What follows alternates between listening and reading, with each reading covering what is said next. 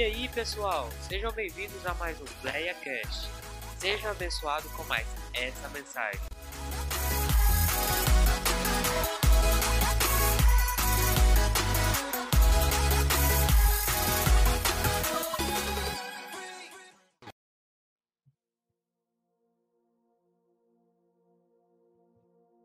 Amém. Bem, glória a Deus. Paz do Senhor, irmãos. Amém? Quantos tiveram um bom dia? Graças a Deus. Peço aos irmãos se coloquem de pé.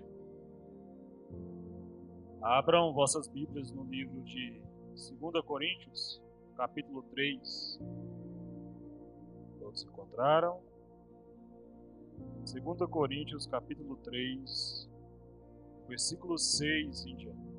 O qual nos fez também capazes de ser ministros do Novo Testamento, não da letra, mas do Espírito, que a letra mata, o Espírito vivifica. Amém? Apenas este versículo, podeis assentar. Irmãos, hoje, quando eu estava pensando na palavra que eu iria trazer, quando o pastor Gilson fez o convite no domingo passado, eu passei a semana toda tentando pedindo orientação a Deus para que ele me desse uma palavra. Ele me dá a palavra hoje à tarde. E a palavra é a respeito da esperança e da confiança que nós temos em Deus. Então eu vou começar de uma forma diferente. É, eu quero que você faça uma, uma breve reflexão, se você puder fechar os seus olhos e responda para você mesmo as perguntas que eu vou te fazer agora.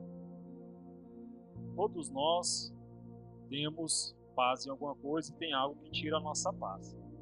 O que que tem tirado a sua paz? O que que tem sido responsável pelas lágrimas que você tem derramado sozinho durante a noite? Qual tem sido o motivo da sua tristeza? Pensa no motivo agora. O que, que tem tirado a sua paz? O que, que tem tirado o seu sono? É o emprego abusivo que você está? É o relacionamento no qual você encontra? É o seu esposo que tira a sua paz? É seu esposo responsável pelas suas lágrimas? É a sua esposa? É o seu filho que está te dando a decepção? É o seu casamento frustrado. O que que tem tirado? Que que tem feito você chorar? O que tem feito você se sentir incapaz de realizar alguma coisa? Jovem, o que que você tem? O que que tem tirado o seu sono? É o medo do que pode acontecer amanhã? É a incerteza de um futuro? É a incerteza de um casamento próspero, de uma vida financeira próspera, de uma família próspera? o que, que tem te entristecido nesses últimos dias? As condições na qual o mundo está? É aquele seu parente que te deixou e Deus o chamou? O que, que tem tirado? É uma doença que está por vir? É a aflição que você tem passado no momento? É a incerteza do que você vai colocar na sua mesa para você e seus filhos e sua família se alimentar amanhã? O que que tem tirado a sua paz? Pensou? Imaginou? Sentiu? Esse é o intuito. Fazer com que você sinta a dor agora que você tem sentido durante a noite sozinho. O que, irmãos, que o nosso sorriso, as nossas brincadeiras com os próximos tem escondido? Sempre esconde alguma coisa. Nós sempre estamos tristes e ansiosos por algo.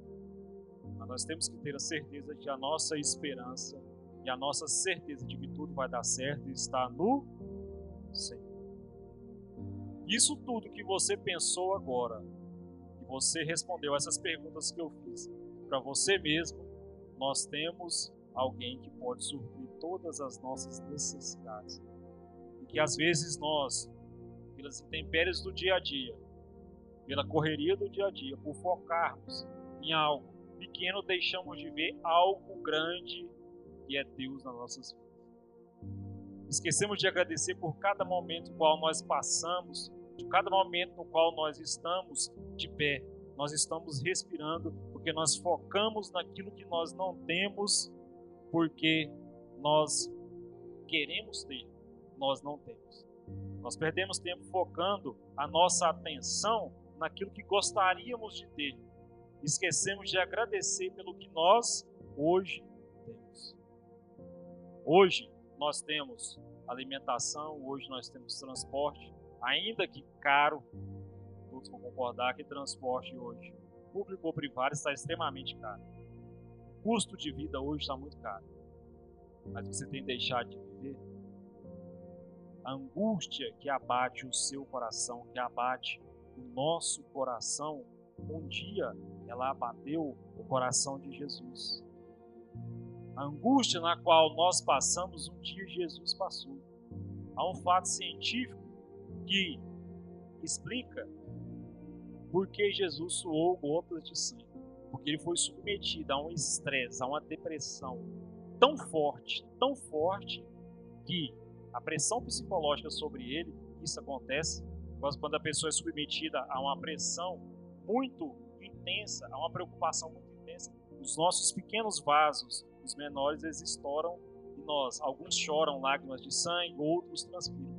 Jesus estava passando por uma pressão psicológica tão grande que ele transpirou gotas de sangue. Todas as nossas aflições ele sentiu, porque está escrito na Bíblia, que ele levou sobre si as nossas dores, as nossas frustrações, os nossos anseios. Na Bíblia, se nós formos pegar a Bíblia de capa a capa, nela diz: No mundo tereis aflições, mas tem de bom ânimo porque eu venci o mundo. Toda a palavra de justiça que Deus vai dar, Ele informando que nós teremos aflições, em seguida, Ele já dá um conforto. Davi era assim. Davi ele sabia pelo qual ele ia passar, mas ele diz, se não me engano, no capítulo 22, no verso 4, não me recordo bem, ele diz que só no Senhor ele confia. Porque ele disse assim: é, os nossos pais confiaram em ti, confiaram, e tu não os desprezou. Esse capítulo 24, versículo 4. Irmãos, Deus não te despreza em momento nenhum. Tudo o que está acontecendo hoje foi pensado por Deus. Deus está chamando a nossa atenção com isso que está acontecendo no mundo hoje. Não falo só por essa doença que tenha cometido o mundo inteiro, mas pela situação na qual está caminhando. Todos os dias nós vemos os noticiários, nós vemos nas mídias o que está acontecendo no Oriente Médio, o que está acontecendo fora do Brasil. E nós às vezes esquecemos de olhar para aqui do nosso lado, o que está acontecendo do nosso lado. Há vidas sendo perdidas. Não é a vida do seu vizinho, não é a vida de um parente seu, é a sua, é a nossa. Você já parou para poder pensar o tempo que você tem perdido, dedicado a sentir mágoa do seu irmão? Satanás, irmãos, do, quando ele surgiu para nos tentar até algum tempo atrás, a estratégia dele qual que era? Ele deixava pessoas possessas, enfermidades, entrava e destruía o lar. Mas ele descobriu, mudou a estratégia, que é mais fácil implodir você. O que seria implodir você? Ele vai destruir você de dentro para fora. E para isso ele não precisa mais é, possuir pessoas, ele não precisa mais fazer uma estratégia, perder muito tempo dele pensando o que ele vai fazer para destruir. Eu li um livro recentemente que chama A Isca de Satanás. Ele simplesmente joga uma isca. E o restante, a nossa natureza humana faz. Qual que é a isca que ele tem jogado? Se chama ofensa. Hoje tudo, a ofensa mudou de nome, né? Agora são lacradores, ofendidos. Se ele joga uma ofensa, ele não precisa fazer mais nada. Uma suposição, se eu fico ofendido com a irmã Cintia, eu não chego nela para poder conversar, falar que eu fiquei ofendido com algo que fez, não. Eu vou alimentando aquilo dentro de mim, aquilo vai crescendo, vai crescendo, e esse sentimento ruim vai se transformando e ele vai me afastando de Deus. Quando você se ofende com o seu parceiro, com a sua parceira, sua esposa, seu esposo, com o seu filho, você não conversa, esse sentimento, essa mágoa vai crescendo, vai crescendo, e quando você vê, ela já está incontrolável. E quando não há como nós fazermos alguma coisa, esta ofensa ela passa a nos deixar depressivos, passa a nos deixar tristes e magoados e com uma situação irreversível. Que às vezes você não consegue nem olhar para a pessoa mais. Porque Satanás fez uma coisa, ele jogou uma isca, a ofensa, e você pegou ela. Você foi alimentando, ele não fez mais nada. Quantos aqui conhecem a parábola do, do demônio e do cavalo? Um cavalo amarrado, o demônio foi lá e soltou o cavalo, desamarrou o cavalo. O cavalo foi na fazenda do vizinho, comendo a plantação dele, o vizinho viu, não gostou e matou o cavalo. O dono do cavalo, vendo que o vizinho matou, o fazendeiro vizinho matou, foi lá e matou o dono da fazenda. A esposa do dono da fazenda, vendo que seu marido tinha sido morto, foi lá e matou o dono do cavalo.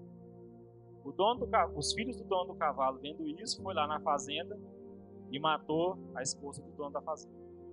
Os filhos do dono da fazenda, vendo que sua mãe tinha sido morta, foram lá e incendiaram a fazenda do dono do cavalo. Os filhos do dono do cavalo, vendo aquilo, foram lá e incendiaram a fazenda deles também, do dono da plantação. Aí uma pessoa da, da vila próxima, os vizinhos chegaram no diabo e falaram: Tá vendo o que você fez? A tragédia que você causou? Ele falou assim: Eu não fiz nada. Eu só soltei o cavalo. Só isso. O restante foi a natureza deles que tratou de fazer. Então, irmãos, a nossa luta diária é contra a carne. A nossa luta diária é contra a maldade que há dentro de cada um de nós. Nós precisamos cada dia estar mais atentos, precisamos cada dia valorizar mais os pequenos momentos que Deus nos proporciona vendo o agir dele. Precisamos nos dedicar cada dia mais e mais aos nossos filhos, aos nossos entes queridos, porque hoje eles estão conosco, amanhã já não estão mais. O sentimento de dever cumprido precisa existir quando partir. O irmão Anderson deixou muito bem explanado aqui que a, sua, a esposa dele não tem um sentimento de culpa, porque ela fez o que era necessário quando era necessário, e depois que morre, acaba. Davi, por que depois que o filho dele morreu, ele levantou, comeu e foi seguir com seus afazeres, porque ele sabia que depois da morte não há mais nada a ser. O que nós temos que fazer, irmãos, enquanto nós estamos vivos. E você respira todos os dias porque Deus permite que você respire. Você levanta todo dia para trabalhar ou para procurar emprego porque Deus permite. Ele é Deus na sua vida. A tristeza da qual o seu coração é acometido hoje por aquelas perguntas que eu fiz no começo, só quem pode aplacar ela, só quem pode diminuir ela é Deus. Só quem pode diminuir ela é Deus. A nossa esperança tem que estar em Deus. A nossa justiça tem que estar em Deus. Não precisamos ficar ofendidos com o irmão. Muitas das vezes tem irmãos também que vamos, vocês vão convir comigo, que são sem noção. Falam que não precisa, na hora que não precisa, para quem não precisa, achando que está fazendo o certo, tentando ajudar. Nosso sentimento, nós temos que ter empatia de nos colocar diante da situação do outro. Já parou para se colocar no lugar daquele irmão que não conversa, daquele irmão que é mais calado? Já tentou chegar nele para conversar? Já parou para fazer uma autoanálise? Eu, todos os dias, quando eu chego em casa, eu chego do trabalho por volta de 1h40, 2 horas da manhã em casa. Antes de, de tomar banho para me deitar, eu sento no sofá da minha casa e faço a retrospectiva do meu dia. Por eu exercer um cargo de liderança, eu posso ser que em algum momento eu ofendi alguém ou falei algo de uma forma áspera que pode ter ofendido. Eu oro e peço perdão a Deus por tudo aquilo que eu fiz no dia que não agradou a Ele. Irmãos, e é interessante. Eu faço isso, tomo um banho e me deito. Eu começo a lembrar de tudinho que eu fiz durante o dia. Tudo que eu falei, até coisas que no decorrer do dia, as pequenas coisas que você faz e esquece, você vai recordando. Eu vou orando e fazendo uma alta análise para poder eu entender o que, que me levou a fazer aquilo, por que, que eu fiz aquilo, e ter uma empatia de me colocar no lugar do próximo para entender o que foi que ele sentiu quando eu falei aquilo. Muitos, muitos diversos casamentos hoje, relacionamentos, não só casamentos, mas namoros hoje em dia acabam por quê? Pela falta de tolerância, pela falta de conversa. Nós homens reclamamos que nossas esposas conversam muito. Verdade ou não é? Conversa demais. A média de palavras de uma mulher, cientificamente falando, são 6 mil. Do homem é 2.500. Então, ela vai falar bem mais. E nós, homens, somos mais introspectos, né? Não conseguimos falar tanto, por mais que nós tentamos. Né? Mas tem uns irmãos aí que conseguem. Deus. Nós temos que ter a capacidade de ouvir mais também. Elas têm a capacidade de falar mais, conversam mais, se expressam mais. Por que, que a expectativa da mulher é maior do que a expectativa de vida da mulher, é maior do que a expectativa de vida do homem? Porque a mulher desestressa falando. O homem guarda. Ou seja, ele está acendendo dentro dele uma dinamite para que no futuro ela vai explodir e ele será o que? Implodido. Homens morrem mais cedo porque falam menos, não expressam seus sentimentos, não falam aquilo que estão pensando na hora que estão pensando.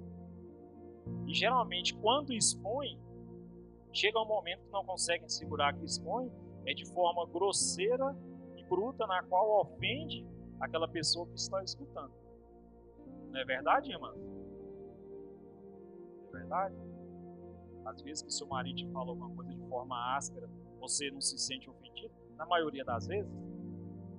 Porque o homem fica guardando aquilo ali e quando ele solta, ele solta de maneira brusca, ríspida, e vai te ferir e te machucar.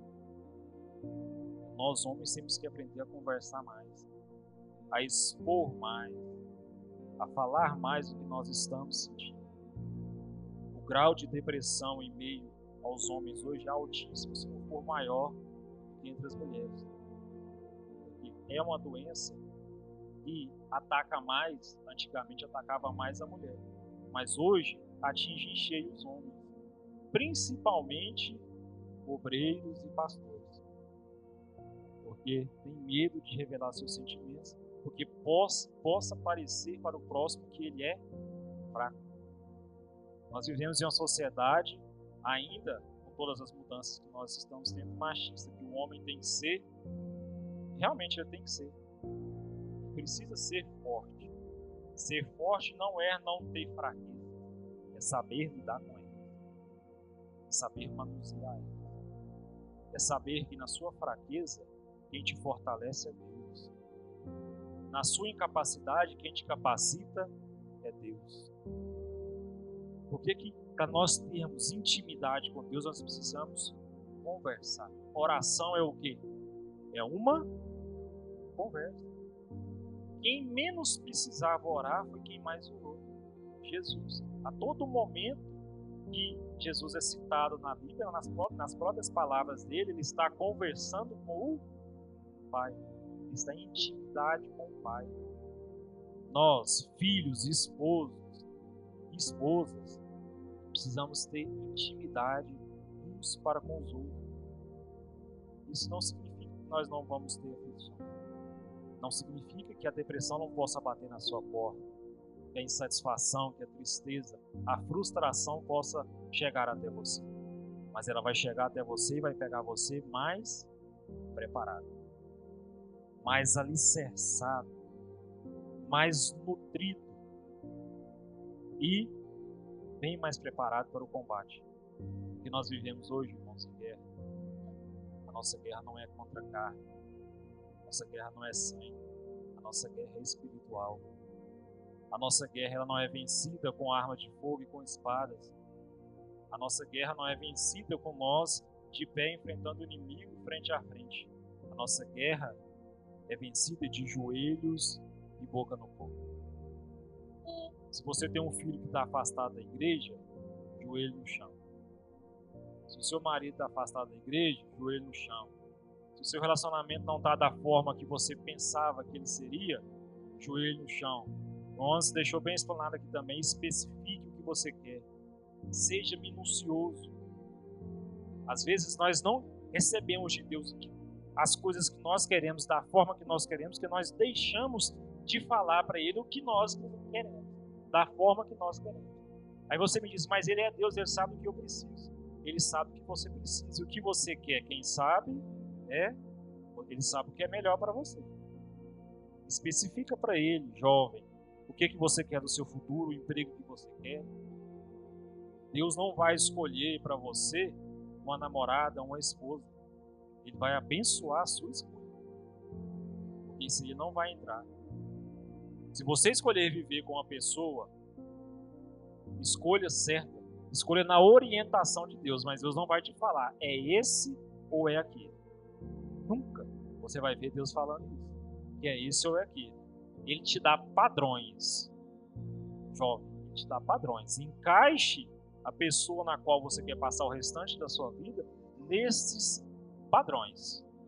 E o restante Deus toma conta. Se essa pessoa atende às expectativas do padrão no qual a Bíblia te orienta, ótimo. Se não, vai fora. E Deus vai abençoar a escolha que você fizer. Amém? Nós escolhemos servir a Deus, então Ele tem nos abençoado por isso, Ele tem suprido as nossas necessidades perante aquilo que nós temos retribuído para Ele. Qual que tem sido nosso devocional diário? Nós temos lido a palavra, nós temos procurado entender mais, temos orado mais. Eu sei que nossa vida é corrida, muito corrida. Trabalho, casa, tenha casado, filhos, preocupações. Isso aí tudo nos deixa de uma maneira da qual nós não temos um tempo suficiente para dedicarmos, fazermos um devocional diário. Mas, irmão, separa. 5 minutos. 10 minutos. Comece com 5 minutos. Antes de tudo, nós, nós seres humanos, temos é, a péssima mania de falar que nosso último recurso é Deus tem que ser o nosso primeiro recurso. Ele é o seu primeiro recurso. Não quando todas as outras opções estiverem esgotadas, todas as outras opções estiverem acabado, nós recorremos a Deus. Mas quando, na verdade, tem que ser o contrário. Ele tem que ser a nossa primeira esperança, a nossa primeira opção. E como nós adquirimos isso? Com 5 minutos, 10 minutos, todos os dias. E você vai ver que vai chegar um momento que esses 5 minutos, 10 minutos não serão mais suficientes. Porque a partir da hora que você começar a ter uma intimidade direta com Deus, você vai querer se aproximar cada vez mais dele. O tanto que é bom conversar com uma pessoa que te entende. O tanto que é bom conversar com uma pessoa que fala a mesma linguagem que você. Trata dos mesmos assuntos que você te dá conselhos bons, te repreende na hora certa, te instrui, te coloca no bom caminho. Às vezes você perde horas conversando com essa pessoa e nem o tempo passando. Às vezes você perde uma hora, uma hora e meia, duas, e quando fala, nossa, eu tenho que ir embora, você fala, nossa, mas já? A conversa estava tão produtiva, tão boa. Vai ser assim. Mas precisa ter um começo. Nós precisamos começar a entender que nós temos uma ferramenta para poder vencer esses dias maus no qual nós estamos passando. Nós não sabemos utilizá-la da maneira correta. Tem um rapaz que trabalha comigo, ele é torneiro, e na hora da, do jantar, alguns dias, alguns dias atrás, é, eu, tava, eu sempre tiro meu horário de janta sozinho. E ele chegou e sentou perto de mim. E a gente começou a conversar, porque eu sou, sou novo no setor. Ele falou assim, perguntando tal, o que, que você gosta de fazer. Eu fui falando para ele. Aí ele falou assim, não, mas qual que é o seu rol preferido além de ir pra igreja? Porque até agora você só me falou de, de ir pra igreja. Eu falei assim, não, eu gosto muito de ler e tal, tem alguns livros. Ele, qual que é o segmento? Eu falei que era cristianismo e teologia. Então ele falou assim, você sabe ler mesmo? Eu falei, sei. Você tem certeza que você sabe ler? Tem. Quantos livros você tem? Isso eu não contei, mas por volta de quase 60. Quantos você já leu? Eu falei, não faço ideia. Você sabe ler mesmo, sabe ler. Faço essa pergunta para você, você sabe ler? Eu falei, sei. Ele falou assim, eu acho que não. Sabe aquele negócio que quando você fala com certeza que você é capaz de uma coisa a pessoa duvida de você? Sabe? Já viu aqueles, aqueles gatos quando arrepiam assim, tudinho? Demora, só quando não podia falar nada. Mas por quê? Ele falou assim, como que você lê? Aí eu expliquei para ele, assim, uma página de um livro, como você lê? Eu falei, o final. Não vou pegar do final assim, mas você lê uma linha como? Eu falei, geralmente é da esquerda para a direita. E lá. Se eu pegar uma, uma revista ali e te pedir para ler uma página dela, quanto tempo você vai levar? Eu falei, com ou sem entendimento? Não, com entendimento que está assim. Eu falei, faço ideia. E sem entendimento? Eu falei, é por dos 30, 40 segundos, eu só vou olhar as figurinhas. Eu falei, não, então vamos fazer um negócio. Já vi que você não sabe ler, irmão. Aí eu está escrito na sua camisa? Ele olhou, escrito o seu crachá, tá? Então eu vou te provar. Seu nome é fulano de tal tal, tal. Sua matrícula é tal. Ele, não, mas isso não é saber. Sabe o que é aquela pessoa de ficar te tipo, assim, né? Aí eu falei, gente, não posso sair da graça por dois motivos. Primeiro, eu sou cristão. E segundo, eu sou encarregado dele. Se eu falar alguma coisa, vai ficar ruim. Aí, na hora, eu falei assim: então, se eu não sei, você sabe? Falou, sei. Eu estou lendo na média de 3.200 palavras por minuto. Aí eu fiz uma conta rápida, eu falei, rapaz, se eu estiver chegando em 100 já tá bom. Está lendo 3.200 ele é. E eu dou curso e tal, eu falando lá, tem que assim. Falei, é, então me ensina. E não ensina, eu vou te dar um. Aí, se todos os dias na hora do, do jantar, você vem que a gente vai fazer o curso, tá? Falei, tá bom. No primeiro dia eu cheguei em casa, que eu sentei para fazer reflexão diária, eu falei, eu tô com 33 anos e até hoje, às 20 horas, for horário do jantar, eu não sabia ler. Ele tinha razão. Fiquei assim, mas eu vou aprender. Comecei a fazer e o chama leitura dinâmica. Perde um pouco os detalhes, mas a compreensão em si, ela melhora bastante, a velocidade que você aumenta bastante, a forma de entendimento aumenta bastante. Eu vi, eu sabia só decifrar palavras, eu não sabia. E eu estou aprendendo. O que, que eu tiro de lição disso? Eu tinha a ferramenta, qual que era a ferramenta? Os meus olhos, o meu entendimento para decifrar as palavras. E o que, que nós cristãos temos? Nós temos a Deus, da qual nós não sabemos o tamanho da ferramenta As pessoas vão chegar em você e vão perguntar: Você é crente? Sou. Você realmente é crente? Sou. Você realmente é crente? Aí é a hora que começa a te arrochar. Sou. Então me prova que você é crente. Como é que nós vamos fazer isso? E naquele momento, para provar, eu peguei o crachá dele e vi o nome dele. Assim, qual que é o seu entendimento? E para você, irmão, qual que é o seu entendimento de Deus? O que, que você entende por Deus? É algo que você só procura nas horas emergenciais? Ou é algo do qual você estuda, você tenta entender o que é Deus?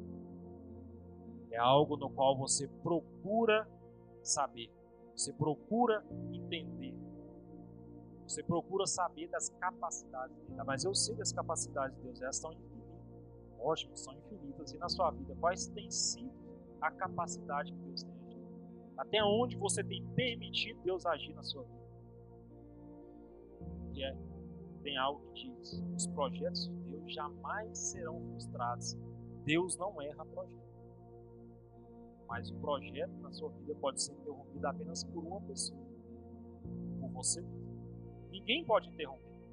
E se alguém ousar interromper, Deus vai tirar do seu caminho. Assim como já tirou do meu. Eu questionei, Deus não precisava ter tirado de maneira tão brusca assim. Mas tem coisas que se não fosse, não são. O que, que você tem entendido por Deus? Comece a pedir ao Consolador Tentando. que diz lá em Marcos. Eu vou subir para o Pai, mas deixarei convosco um Consolador que vos instruirá ou vos ensinará acerca de você tem um professor do seu lado 24 horas por dia, chamado Espírito Santo. Mas para escutar ele, você tem que conhecer ele. Para entender o que ele diz, você tem que estudar ele. Você tem que deixar que a voz dele flua em você. Você tem que se desapegar daquilo te afasta de Deus. Desapegue daquilo que deixa você mais tenso, que deixa você mais rancoroso. E se apegue com Deus. Deixe os sentimentos de ofensa para trás. E ele só te leva para um lugar, para o inferno. Tem um, na internet um memezinho que fala: é, Não gosta de mim, mas para entrar no céu vai ter que me amar. Realmente isso. Se o seu coração está amargurado, ofendido, muito. Se Jesus voltar hoje, você vai. Deixe o sentimento, não caia na isca que Satanás está jogando para você, que o demônio tem jogado para você. E às vezes, ele nem precisa muito esforço. O irmão passou por mim, não me cumprimentou, já é motivo para ficar ofendido com ele. Falou, ainda mais se falar algo do qual eu não estou preparado para ouvir. Se eu não gostar, vai ser pior. Se o seu pai te ofendeu, perdoa ele, é difícil, irmão, sério. Feridas se curam, cicatrizes. A cicatriz está ali para fazer você lembrar que um dia aquele lugar ali sangrou porque você se feriu de alguma forma. Mas não deixe a cicatriz sangrar eternamente. Ela não vai ser cicatriz. Ela vai ser uma ferida eterna. E essa ferida vai te levar à morte, morte espiritual, da qual Deus já deu o seu Filho unigênito lá na cruz para que ele tivesse essa morte por nós, não nós. Nós estamos aqui de passagem. Nós estamos aqui apenas para cumprir o mandamento de Deus.